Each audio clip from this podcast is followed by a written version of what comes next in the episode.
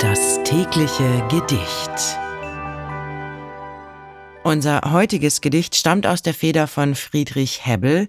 Der Dichter lebte bis 1863 und das Gedicht heißt Sommerbild.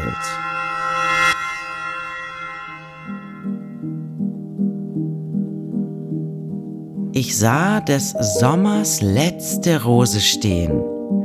Sie war, als ob sie bluten könne, rot.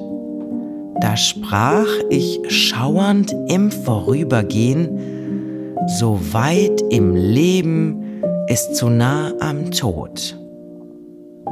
Es regte sich kein Hauch am heißen Tag, nur leise strich ein weißer Schmetterling doch ob auch kaum die Luft sein Flügelschlag bewegte, sie empfand es und verging.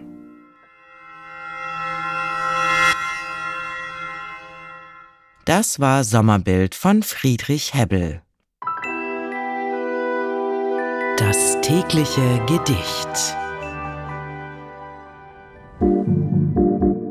Bose Park Original